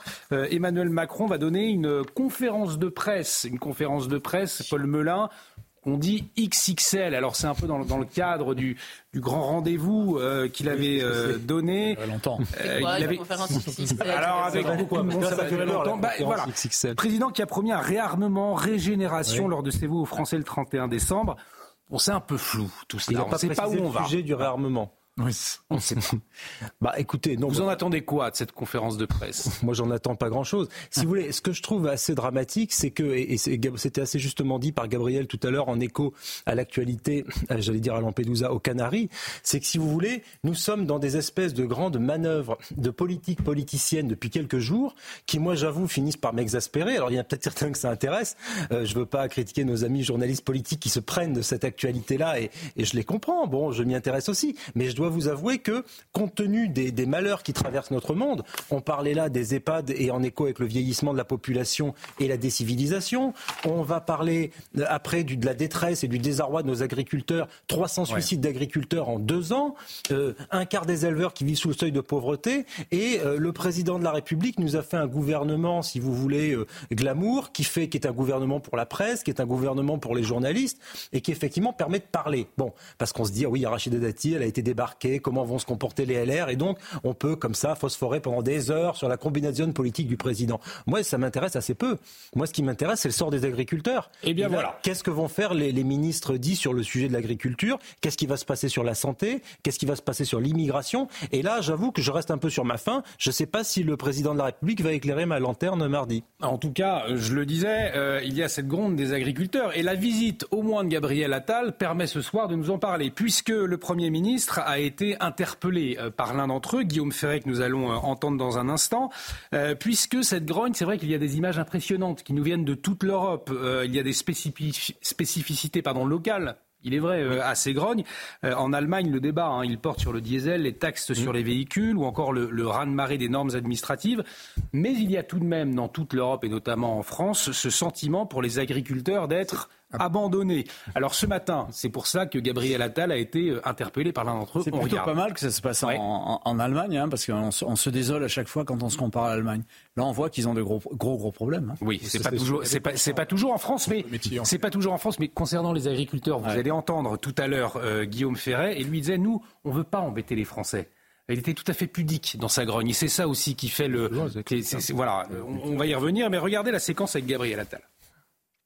Aujourd'hui, euh, vous savez qu'il y a peut-être euh, des manifestations qui vont se faire dans certaines laiteries, parce que l'annonce des prix du, prix du lait est de plus en plus fort. On était sur 18 mois avec une progression de prix, on avait enfin un peu de rémunération, et là on sent qu'on va repartir euh, sans rémunération, on va avoir du mal à réinvestir. Aujourd'hui, l'Allemagne, les agriculteurs allemands sont dans des grands mouvements sociaux des agriculteurs, c'est un pays qui manifeste très peu. des agriculteurs français voudrais qu'on y aille. Nous, on essaye de dire attendons, essayons de négocier avec le gouvernement. Alors, ça ne plaît pas toujours au monde agricole, mais je ne voudrais pas qu'on aille sur des grands blocages. D'abord, merci d'être dans cet état d'esprit de discussion et de dialogue. moi, j'ai échangé euh, encore très récemment avec le ministre de l'Agriculture, Marc Fesneau, sur euh, ces sujets-là. Effectivement, on ne peut pas avoir euh, l'objectif de lutte contre l'inflation et de baisse des prix qui se transforme en difficultés supplémentaires pour nos agriculteurs et nos éleveurs. Et c'est ça, en fait, euh, l'équilibre qu'il faut réussir à trouver. Ah, il faut bien savoir que les agriculteurs aujourd'hui gagnent 800 euros euh, par mois environ. Vous nous direz tout. Euh, vous connaissez bien le sujet, Denis Deschamps, mais on va écouter Guillaume Ferret, justement, producteur de, lait, de vache, de viande, de laine de mouton aussi. Et, et regardez ce qu'il disait tout à l'heure. Il disait oui, il y a une grogne, mais nous ne souhaitons pas non plus embêter les Français. Écoutez-le des manifestations, on en a fait. Ce que fait l'Allemagne, euh, on trouve ça génial, ça nous donne des envies, mais euh, on ne voudrait pas bloquer la France. Euh, et aujourd'hui, avec les problématiques de tous les Français, c'est pas notre souhait. Nous, on voudrait trouver des solutions rapidement, que le gouvernement prenne des actions rapides et, très rapidement et pas des, des parlottes comme aujourd'hui la retraite pour les agriculteurs c'était sur les 25 meilleures années. Ça a été voté il y a plus d'un an. Et tout ça c'est pas encore clôturé. Et aujourd'hui bah, les agriculteurs qui arrivent en retraite ils ont toujours une situation compliquée il a raison. Puis les agriculteurs, c'est vrai que quand ils se mobilisent, si vous voulez, c'est un métier, travailler la terre, c'est un métier humble. C'est pas un métier où on fait pas ce métier-là pour faire grève ou pour fiche la pagaille dans le pays. On fait ce métier-là pour travailler, c'est un métier de sueur et de labeur. Donc il faut se dire que si les agriculteurs retournent les panneaux avec, si vous voulez, une forme de, de mobilisation pacifiste, exactement, ça montre à la fois leur sagesse et à la fois leur détermination. Et le gouvernement ne tente pas les entendre. Moi, je pense aussi que s'il si, est modéré, et c'est une bonne chose qu'il soit modéré, c'est aussi parce qu'en France, il y, a, il y a des choses qui ont été faites beaucoup plus que dans les autres pays.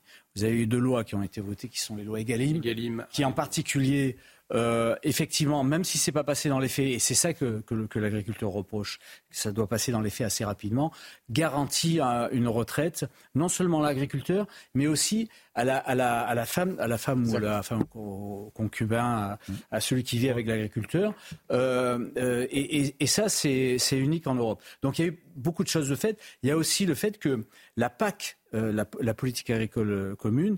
la, France est un des pays les plus gros contributeurs, mais c'est un pays qui, bénéficie le plus de la PAC. Et par exemple, pour un éleveur, un éleveur de viande, de viande bovine, chaque, chaque, année, il a 1000 euros versés par la, par, par l'Europe pour, pour les, têtes de viande qu'il a, les têtes de, pardon, de, de bovins de, de, qu'il a. y a les, les, problèmes ne sont pas partout. sur les porcins, le, le, prix, euh, le prix est garanti. Sur le lait, le prix était garanti. Donc là, il s'en plaignait. Je pense qu'il y a des évolutions là-dessus. En réalité, je pense que la modération de cet, agriculteur vient, vient de là. Et je pense qu'il y, y, y, a des choses à faire non pas à la marge, mais il y a des choses à régler. Euh... Ça ne remet pas en cause le, le, fait, effectivement, Denis Deschamps, qu'aujourd'hui, ils se sentent abandonnés, parfois même méprisés, puisqu'il y a cette grogne euh, en Allemagne, on en a parlé que tardivement, finalement. Certains médias n'en parlent même pas du tout. Ça fait euh, une semaine maintenant que cela dure en France, et ça fait depuis euh, plusieurs semaines, des mois même, qu'il y a des, des mouvements de grogne. Euh, écoutez, tout le monde passe à côté. Et pourtant, il y, a des difficultés. Vous pouvez nous expliquer, parce que parfois c'est un peu technique, il y a beaucoup de normes, euh, on s'y perd un peu. Mais euh, quelles sont concrètement les difficultés aujourd'hui des agriculteurs, Denis? Alors moi, c'est un des sujets que je regarde très attentivement, entre autres avec les routes de la soie, notamment, qui est une de mes spécialités, la géopolitique de l'agriculture. Pas que la géopolitique du blé, mais la géopolitique en général de l'agriculture. En réalité, pourquoi ça m'intéresse C'est parce que l'entreprise agricole, c'est l'entreprise la plus géopolitique du monde.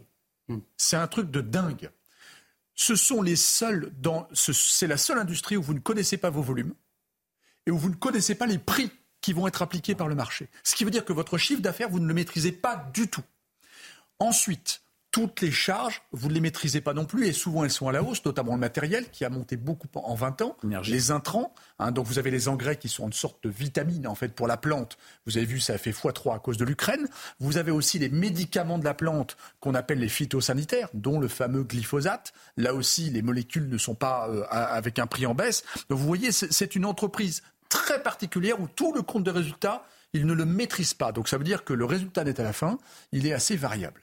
Le deuxième point aussi, c'est que quand on regarde ce qu'il gagne, parce qu'il faut prendre région par région, moyenne par moyenne, et les éleveurs ne sont pas les mieux dotés en termes de salaire, en moyenne, on peut à peu près envisager 800 euros par mois. Vous vous rendez compte? Je parle même pas des retraites, où souvent les retraites sont très très petites. Donc en fait, ils sont dans une situation compliquée. Ensuite, les carburants, ils les ont subis. C'est la grogne allemande, c'était le départ de la grogne allemande. Et puis sur les taxes, justement, ils négociaient sur les taxes la réduction des taxes pour avoir un, un, un gasoil, euh, euh, comment dire, assez, euh, assez bon marché. L'autre point qui énerve énormément ce métier, c'est le millefeuille administratif ou législatif imposé par Bruxelles. On parlait par exemple de, du, du glyphosate. C'est bien gentil, mais Bruxelles a la possibilité, si elle le souhaite, d'imposer à tous les fabricants, il y en a trois principaux, hein, Bayer, BASF, Syngenta, c'est eux les gros vendeurs de molécules, et en fait Bruxelles pourrait leur dire, ok, on va arrêter les glyphosates, mais on va, on va essayer de faire ça intelligemment, donc on va investir lourdement dans la recherche et développement pour essayer de trouver des produits de substitution. Pour l'instant, on veut tout arrêter, mais on ne cherche pas des choses qui vont pouvoir remplacer. Je vous rappelle que si on ne met pas de produits phytosanitaires sur les plantes, parce qu'elles ont des maladies Il y a un comme tout hein, sur le glyphosate. Hein. Oui, oui, oui. Donc si, si on n'investit pas lourdement, c'est-à-dire que si on arrête, ça veut dire qu'en gros on fait du bio, les productions vont être divisées par deux, voire mm. parfois dans cette région par trois. Mais, et là, la souveraineté alimentaire est en danger dans le pays. Est-ce qu'on peut, on peut mettre en place une priorité nationale justement pour les, les agriculteurs français? Du protectionnisme, ce serait pas mal, mais c'est pas trop l'esprit qui règne à Bruxelles. Voilà, c'est une histoire d'esprit. on fait bien pour les, pour le, les artistes, pour, le cinéma. Voilà. pour le cinéma. Est-ce que c'est pas là le nœud du problème finalement? Non, mais parce que bah, si, euh, aujourd'hui, les agriculteurs. Alors, pas, en plus, il faut comprendre que le problème, c'est pas seulement plaindre les agriculteurs qui rencontrent des difficultés financières, parce que c'est aussi euh, un, un, problème majeur pour la France profond de perdre ses agriculteurs. D'abord parce que l'agriculteur, le paysan, hein, le soldat et le prêtre de toute euh, éternité, c'était le symbole de, de, la France enracinée. C'est lui qui a, qui a fait la France. Et puis c'est aussi un élément de notre souveraineté. On l'a vu avec la guerre en Ukraine, les céréales, etc. Donc c'est aussi protéger la France que protéger les agriculteurs. Encore une fois, c'est pas seulement euh, leur faire euh, leur faire l'aumône, mais il faut se rendre compte. Vous savez, il y a, il y a un indice qui s'appelle l'indice ratatouille. Il faut se rendre compte qu'aujourd'hui, euh, les, les, les, légumes qui servent à faire la ratatouille, on en importe plus qu'on en exporte. Bah hein alors que la ratatouille, c'était vraiment la recette traditionnelle. L'amande, vous savez, c'est la saison des, des galettes des rois. L'amande, les amandiers dans le sud de la France, c'était comme les oliviers. Et aujourd'hui, 90%, pour ne pas dire 95%, euh, de l'ingrédient qui sert à la frangipane, finalement, est, est, importé. Et en plus, c'est un cercle vicieux, parce qu'évidemment, quand il y a des importations, ceux qui produisent se disent, bon, bah, c'est plus la peine que je continue à produire, parce que je suis pas concurrentiel. Donc, euh, tout cela fait que les agriculteurs crèvent euh, de cette mondialisation. Moi, un agriculteur me disait, d'Occitanie, me disait, je suis allé manifester à, devant un supermarché à Toulouse, qu'on déversait de l'aérose de Lautrec qui venait de Chine. Donc comment voulez-vous euh, qu'ils arrivent à concurrencer euh, ceci? On peut encore parler, vous parliez du glyphosate, mais la phosphatine, en avril dernier, je crois que c'est la phosphatine, on parlait, on c'est, cet insecticide pour les céréales qui, avait été interdit en France, mais qui empêchait euh, les céréaliers d'exporter à l'extérieur de l'Europe. Donc, parce que c'était nécessaire, par exemple, dans les pays du Maghreb, sinon c'était rongé par, les insectes. Donc tout ça fait qu'ils se retrouvent en concurrence avec des gens qui, eux, ont le droit euh, les dés sont pipés, ont le droit d'utiliser des pesticides. Euh, euh, et, voilà, exactement. Et, on importe ces produits-là. Donc les Français consomment des produits que, les que leurs propres agriculteurs, que nos compatriotes n'ont pas le droit de, produire. Donc il y a une concurrence déloyale qui les rend fous et on peut. Mais on peut le comprendre. On marche sur la tête, Paul Melun. C'est un, vrai sujet de souveraineté nationale, effectivement, qui est posé. Ce qui vient d'être dit par Gabriel est très juste, c'est-à-dire qu'on en est rendu à une situation complètement ubuesque. En Europe, où on est en train d'assaillir de normes et de taxes nos agriculteurs pour conduire une révolution écologique à marche forcée. Je ne dis pas qu'elle n'est pas nécessaire, cette transition écologique, mm. mais si on est les seuls à la faire en Europe, en contraignant nos agriculteurs, en faisant peser sur leurs épaules le poids de nos choix stratégiques, environnementaux, ou économiques, tout en important eh bien, toujours plus de bœuf argentin, de tomates d'Afrique du Nord, etc., eh bien, les consommateurs ils vont avoir sur leurs étals deux types de produits. Des produits bon marché, des tomates à 1,10€, 1,20€, 1,30€ le kilo, ce qui n'est pas normal, hein, des tomates grappes euh, toutes faites euh, en plastique là, qui nous arrivent, qui sont faites sous serre, hors sol, dans des conditions absolument déplorables. Et vous allez avoir quelques variétés anciennes qui vont subsister, des cœurs de bœuf, des jolies tomates, vous voyez, qui vont coûter 5 ou 6 euros le kilo, qui elles viendront de Lot-et-Garonne. Pourquoi? Parce qu'on va être obligé de faire une montée en qualité sur quelques produits, on va baisser les rendements et on va perdre notre souveraineté alimentaire. Ça, ça s'appelle le résultat de la politique effectivement de l'UE sous Madame von der Leyen, de la Commission européenne, qui est très maligne pour imposer des taxes à tout le monde, des normes à tout le monde, absolument incompréhensibles, pour calibrer la taille de nos courgettes sur les marchés, mais qui n'est pas capable, si vous voulez, de soutenir concrètement les producteurs, les agriculteurs. Donc effectivement, il y a deux sujets. Le sujet de la paupérisation des agriculteurs et de leur vieillissement, qui est très important, parce que beaucoup d'exploitations agricoles seront pas reprises, et ça c'est un vrai problème. Le sujet du lien entre la paysannerie et notre ruralité, qui souffre déjà beaucoup de la désertion des services publics, etc. Et le deuxième sujet, c'est effectivement un sujet de souveraineté alimentaire. C'est comme les masques et le doliprane pendant le Covid. C'est qu'on se réveille et un beau matin, avec une espèce de gueule de bois, par des expressions, on se dit ah ben on n'a plus nos fruits et légumes sur nos marchés, on n'a plus nos éleveurs, on n'a plus notre viande française. Et alors que le génie rural français depuis le 19e siècle et bien avant était, si vous la figure de proue de notre pays, comme aujourd'hui peut l'être le luxe ou l'aérospatial, on, s'est déshabillé, encore une fois, d'un élément de notre souveraineté en plus. Ben, c'est dramatique. L'Europe a, tué le génie rural français, pour reprendre les, les mots de Paul Melun, Jean-Michel Fauvergue. Oui, mais j'espère que j'espère qu'il va renaître de ses cendres assez rapidement. Euh, mais mais il euh, n'y a, a, pas que le problème des normes. Effectivement, les normes énervent énormément les, les agriculteurs. D'ailleurs, je, je, je, tiens à dire que les agriculteurs sont aimés de la population française d'une manière générale. Quand ah on parle des agriculteurs, tout le monde les aime et, personne les déteste. Euh, les seuls qui les détestent quand même, et ça c'est un vrai gros problème. Ce sont les écolos. Ce sont les radicalisés écolos qui, euh, qui, qui, les radicalisés écolos, pas tous les écolos, ceux qui ont des mauvais prétextes d'ailleurs et qui leur mettent beaucoup d'entraves. Voilà, et qui euh, et, et, qui font des, des, batailles rangées contre les agriculteurs, contre les chasseurs, contre toute la ruralité que l'on connaît. Euh, et ça, c'est quelque chose d'important. Plus euh, quelques bobos qui s'installent à la campagne et qui, se, qui s'aperçoivent assez rapidement que, que, qu'il y a des bruits, qu'il y a des coqs qui chantent, etc. Là, il y a une loi normalement qui doit être déposée pour que euh, les, les, gens qui s'installent ne puissent pas attaquer les agriculteurs sur euh, la, la, la, nuisance qu'ils pourraient produire et qui existe. On en est là à faire des, des, lois pour, dire, pour rappeler qu'un un coq chante le matin. C'est ça. Ceci dit, Jean-Michel, c'est assez intéressant, c'est que les néo-agriculteurs se rendent compte de la difficulté du métier. ils se rendent compte qu'ils passent beaucoup d'heures, ce sont des gens qui se lèvent très tôt, et en même temps qu'on n'en vit pas.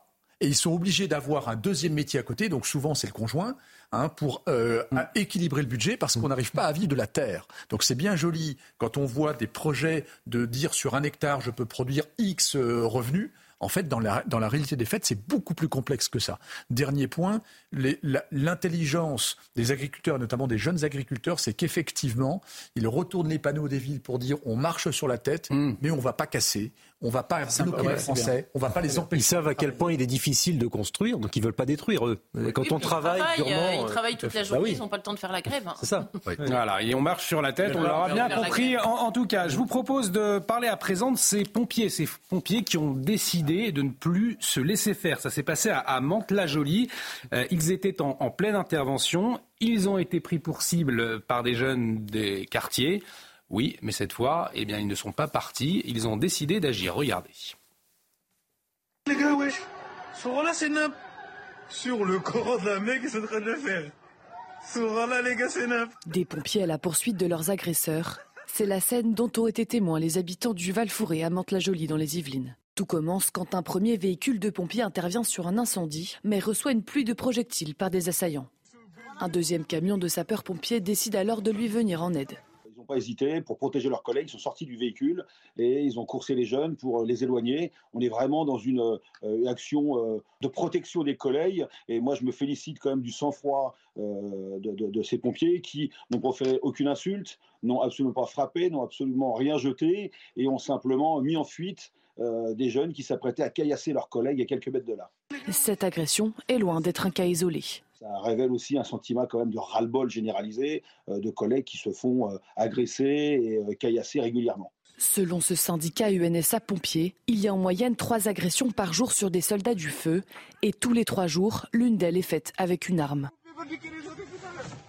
Alors Jean-Michel Fauvergue, trois agressions de pompiers par jour, effectivement. Qu'est-ce qu'on, euh, quelles sont les, les consignes quand ils partent en intervention et qu'il y a des risques de caillassage? Est-ce que effectivement ils doivent se, se retirer, attendre les policiers? Euh, Quelles sont les, les règles euh, normalement? Les consignes dans des, dans des lieux comme ça, hein, pas, Hmm. pas par- pas partout sur le territoire national, c'est effectivement d'intervenir en commun, police, pompiers.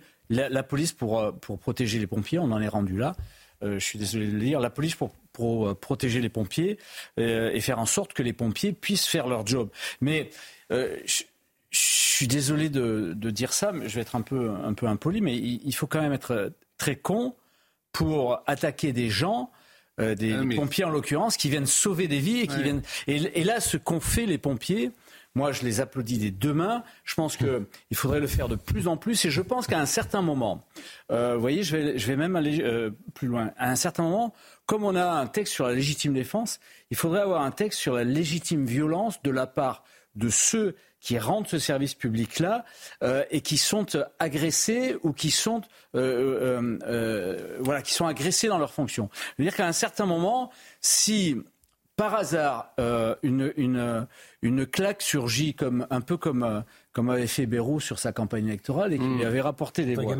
Si, voilà. Ouais. si une claque surgit, par exemple, d'un d'un- d'un enseignant, euh, parce qu'il se fait insulter par, un- par un, un jeune dans sa, dans, dans- dans- dans sa classe et que c'est insupportable, euh, eh bien, si c'est un réflexe automatique, eh bien, euh, il, faut, il faudrait peut-être avoir euh, une protection particulière pour que cet enseignant ou, ou- ou tout autre euh, vecteur d'autorité euh, ne soit pas embêté euh, sur, sur, sur ces gestes. Là, c'est vous qui allez l'être, embêté, mon cher Jean-Michel Fauvergue, parce que vous, vous savez bien qu'aujourd'hui... Euh, Ah oui, alors là, euh, là C'est pour ça, c'est pour ça qu'il faut légiférer là-dessus. Non, mais une compréhension de la situation. Peut-être qu'effectivement, ici, espérons que ces pompiers, et je pense pas que ce soit le cas a priori, sont embêtés. Non, parce qu'on s'aperçoit, agissent. on s'aperçoit aussi que quand euh, que quand il y a réaction, eh bien ça, ça, ça décampe, ça, ça se défile, ça part. C'est ça. Euh, le- ils, sont, ils sont forts. Il y a Ils eu tellement, il y a ils eu tellement d'années sans réaction que là, ils ont été surpris qu'il y ait une réaction, certainement, Paul Melun. On, on dit souvent, oui, non, mais ils attaquent les pompiers parce que pour eux, tout uniforme, ils prennent Voilà, des policiers. Non, mais attendez, on nous prend pour, euh, pour des, des idiots, là, quand même. Ils sont capables de distinguer un pompier d'un policier. Euh, ils, ils font leur trafic de drogue avec beaucoup d'intelligence, donc je pense qu'ils sont capables de voir ça. Mais les pompiers dérangent aussi leur trafic. Hein, pour avoir discuté avec un médecin qui intervenait euh, urgent, de, en situation d'urgence qui est dans, dans ces cités, il disait il devait être accompagné des policiers parce que vous dérangez les trafics quand vous intervenez. Donc il y a aussi ça qui rentre en ligne de compte. Alors peut-être qu'ils considèrent aussi que tout uniforme représente l'État, hein, donc euh, le pompier euh, représente l'État, mais c'est pas seulement parce qu'ils confondraient, soi-disant, les, les, les, les pompiers avec, avec les policiers. Le problème, c'est que euh, imaginez qu'un pompier euh, euh, blesse un jeune. Alors là, ce serait vécu comme un, drame absolu. Et puis, moi, je serais plutôt favorable à votre suggestion, mais je vous rappelle que dans le cadre du service national du. SNU. SNU. Je ne sais pas si vous vous souvenez, je crois que c'était en Alsace. Euh, Il y a, des, il y a des, des- des instructeurs qui ont voulu faire faire des pompes à des jeunes qui avaient, euh, je ne sais pas, faire un- commis un acte d'indiscipline. Ça a fait Oui. tout un barouf incroyable. Enfin, donc, euh, donc on n'est pas prêt d'arriver, à mon avis, à, ce genre de là-dessus, mesures. Et Voilà. pourtant, Jean-Michel, vous en avez fait des pompes et pour autant, euh, vous avez toujours regardez le résultat aussi, Olivier. Regardez quelle forme. Quelle forme. Ah, Non, fait tous autour de la table. Il y a quelque chose qui est intéressant aussi, c'est un peu dit, c'est que si vous voulez, moi je serais curieux de savoir ce que pourrait dire de ce type de fait euh, toute la gauche des plateaux télé, toute la gauche de la France insoumise, toute la gauche euh, woke, islamo-gauchiste, etc., qui nous a expliqué que si les policiers et les gendarmes se faisaient caillasser, attaquer, c'est parce qu'ils étaient violents. Alors là, ces pompiers, ils se font attaquer parce qu'ils sont violents, parce qu'il y a des violences pompiers-sières. Euh, ils se font attaquer, les médecins, par exemple, des SOS médecins sur lesquels on balance des lave-linges quand ils viennent pour faire une consultation. C'est pareil, c'est parce qu'ils sont violents, ces médecins, les pharmaciens qui veulent veulent plus s'installer dans ces quartiers. Euh, je ne sais pas, les gens qui tiennent la bibliothèque ou l'école quand elles ont été brûlées euh, lors des émeutes en juin. Enfin, ça ne tient pas debout. En fait, ce qui se passe, c'est qu'effectivement, il y a une violence sourde qui s'exprime, un désamour qui va bien au-delà des, des policiers, un désamour effectivement de tout ce qui touche de près ou de loin à notre nation, à notre civilisation, à la France, et qui a une volonté de rupture et que cette rupture, elle s'exerce de façon euh, tout à fait violente. Alors effectivement, Jean-Michel en parlait, j'étais d'accord avec lui, il faut un choc euh, d'autorité vis-à-vis euh, d'eux. Il y a aussi tout un travail en amont de recivilisation. Le président de la République nous parle de décivilisation, il faudrait peut-être reciviliser. Et effectivement, il faudrait avoir le courage, là c'est un gros mot, c'est très difficile d'en parler, mais de faire le lien entre immigration et délinquance que le ministre de l'Intérieur a refusé de faire en nous expliquant que ces jeunes gens étaient tous des Mathéo et des Kevin et que tout cela n'avait rien à voir. Il l'avait fait dans le Sud, mais pour le trafic de drogue. Oui, bah oui, mais c'est très difficile. Vous savez, c'est très pénible et à chaque fois, il paye une campagne. Après, euh, c'est pas de sa faute, hein, mais le ministre de l'Intérieur, il faut avoir du courage. Quand vous êtes ministre de l'Intérieur et que vous dites qu'il y a un lien entre immigration et délinquance, parce qu'après, le petit milieu va pendant des semaines, des mois et des années vous expliquer que vous êtes quelque part entre Goebbels et Hitler. Donc c'est difficile, si vous voulez, de, de, dire les choses dans ce pays. Et pourtant, il mériterait de les dire parce qu'il y a ce lien-là aussi à faire. Donc si vous adressez pas toutes ces problématiques-là, eh bien après, c'est un coup d'épée dans l'eau et on peut compter les coups et blessures contre nos forces de l'ordre, les médecins qui peuvent plus s'installer. Et ceux qui payent l'addition, c'est aussi les habitants de ces quartiers qui ne posent absolument aucun problème. Il y a beaucoup de gens qui travaillent, qui se lèvent tôt le matin, etc. Et ces gens-là, ben, eux, ils continueront à voir leur voiture brûlée, à voir euh, des médecins qui veulent pas venir s'installer chez eux, des pharmaciens qui veulent pas venir chez eux, des écoles où les professeurs veulent pas s'installer en Seine-Saint-Denis, etc. À cause de petits voyous que personne ne veut euh, sanctionner durement et que on préfère dire bon, allez, stage de citoyenneté, excuse sociale, excuse culturelle, on construit une médiathèque flambant neuve, etc. Mais ça, ça ne marchera pas. Denis Deschamps, c'est vrai que c'est pas dans leur ADN des pompiers d'aller faire des charges. C'est le travail des CRS, des gendarmes mobiles. Et là, on le voit. Est-ce que c'est pas une, il n'y a pas une bascule finalement, euh, un ras-le-bol euh, Mais vous avez tout à fait raison. En fait, le, le, la France est malade, et là, c'est un des symptômes. Mmh. La France est malade. Euh, en fait, là, ce que l'on voit, c'est une conséquence, c'est pas une cause. Donc, en réalité, quand le président de la République, on l'a longuement décrypté le 31 décembre au soir sur ce plateau, quand il parle de réarmement à coup d'envolée de, lyrique, moi, je, je, veux bien, mais ça veut dire aussi qu'on a été désarmé, qu'on est tout nu. En réalité, c'est que maintenant, le constat est tel que on parle de l'école, on pourrait en parler pendant des heures. C'est passionnant le sujet. L'école, il n'y a plus d'autorité. L'autorité du policier est remise en cause. Là, c'est pas une question d'autorité le pompier. Il vient faire sa mission. C'est une mission euh, euh, humaniste de, de, service public. Il vient sauver des vies. Eh bien, on lui tire dessus, on lui envoie des, des, des boules de pétanque parfois. Ça devient absurde. Alors, en réalité, il ne faut pas oui, s'étonner que les, les, quartiers en fait sont en train de se dépeupler de, leur, de, de, leur, de leurs âmes vives, c'est-à-dire les médecins. Les, les, pharmaciens veulent fermer. Euh, on n'arrive pas à les revendre. Les petits supermarchés ferment. Donc en fait, regardez, ces, regardez ces images, Jean-Michel Fauvert, c'est en Corse. En Corse ça s'est passé hier un rassemblement, là aussi le ras-le-bol de la population euh, qui s'oppose à une banlieusisation euh, de, de l'île. C'était hier, alors une semaine après l'agression présumée d'un jeune homme par un groupe d'individus sur le parking d'une zone commerciale de Furiani. En, en tout cas, c'est là aussi, c'est révélateur d'un ras-le-bol. C'est pas la première. Hein. Oui, c'est pas, pas, la première. Ouais. C'est pas la première fois. Et, euh, et effectivement, en Corse, euh, l'esprit euh, l'esprit insulaire fait que euh, ça réagit. Plus, plus vite, c'est moins dilué que dans, dans, en France métropolitaine. Mais c'est le, le la, la, situation que l'on que l'on vit, c'est le résultat de, de, dizaines et de dizaines oui. d'années de, de, de, petites, de, petites trahisons et de, et, et de grosses, euh, de, de, gros laissés-faire. Euh, et, et, mais moi, je suis persuadé, euh, je m'excuse de le dire, et, et c'est pour ça que tout à l'heure j'ai fait cette, cette, cette proposition-là. Je la sens dans l'air de, de, cette manière-là. Mm. Je, je, je, suis désolé de dire, je pense qu'on arrive à, à, à, à, un terme euh, de, de, des choses que l'on peut supporter de cette manière-là. Ah, et je constate que euh, à chaque fois qu'il y a des agressions de ce type-là, je redis ce que je, je vous le dis en expérience et en, et, et, en connaissance de cause, mm. à chaque fois qu'on a des, des, agressions de ce type-là, ce sont des agressions avec des individus qui sont euh, euh en général euh, pas très nombreux dans la population, mais très nombreux quand ils se mettent à agresser les gens. Ouais. Parce qu'il y, y, a une lâcheté phénoménale. Et à partir du moment où, où il y a des actes de résistance en face, ils, ils, ils décampent comme c'est pas possible. Il faut plus Donc, de courage finalement dans la population. Il suffit, c'est juste avoir, ça. On doit ouais. avoir un courage politique. Je pense qu'on doit, nos populations doivent avoir du courage. Je pense que euh, il y, a, y, a, des réactions à avoir, des réactions légales bien, évidemment à avoir, importante. Là, la Corse est en train d'avoir une réaction, une réaction légale. Ils sont dans une manifestation. donc, ces réactions légales pour bien dire que maintenant, il faut se réveiller. on doit se réveiller là-dessus. Un grand merci à tous les quatre. Nous arrivons déjà euh, au, terme de cette émission. C'était euh, un grand plaisir de terminer la semaine avec vous. Merci Gabriel Cluzel, merci, Denis Deschamps, merci Paul Melun, merci, Jean-Michel Fauvergue. Euh, l'actualité continue, bien évidemment, sur CNews. C'est Barbara Durand qui sera là dans un instant pour revenir sur toutes les informations qui ont marqué la journée.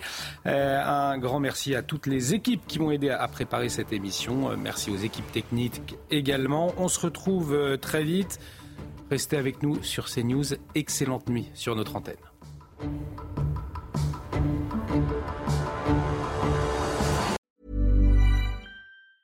Hi, I'm Daniel, founder of Pretty Litter. Did you know cats tend to hide symptoms of sickness and pain? I learned this the hard way after losing my cat, Gingy. So I created Pretty Litter, a health monitoring litter that helps detect early signs of illness by changing colors, saving you money and potentially your cat's life. Pretty Litter is veterinarian developed, and it's the easiest way to keep tabs on your fur baby's health right at home. Go to prettylitter.com and use code ACAST for 20% off your first order and a free cat toy. Terms and conditions apply. See site for details.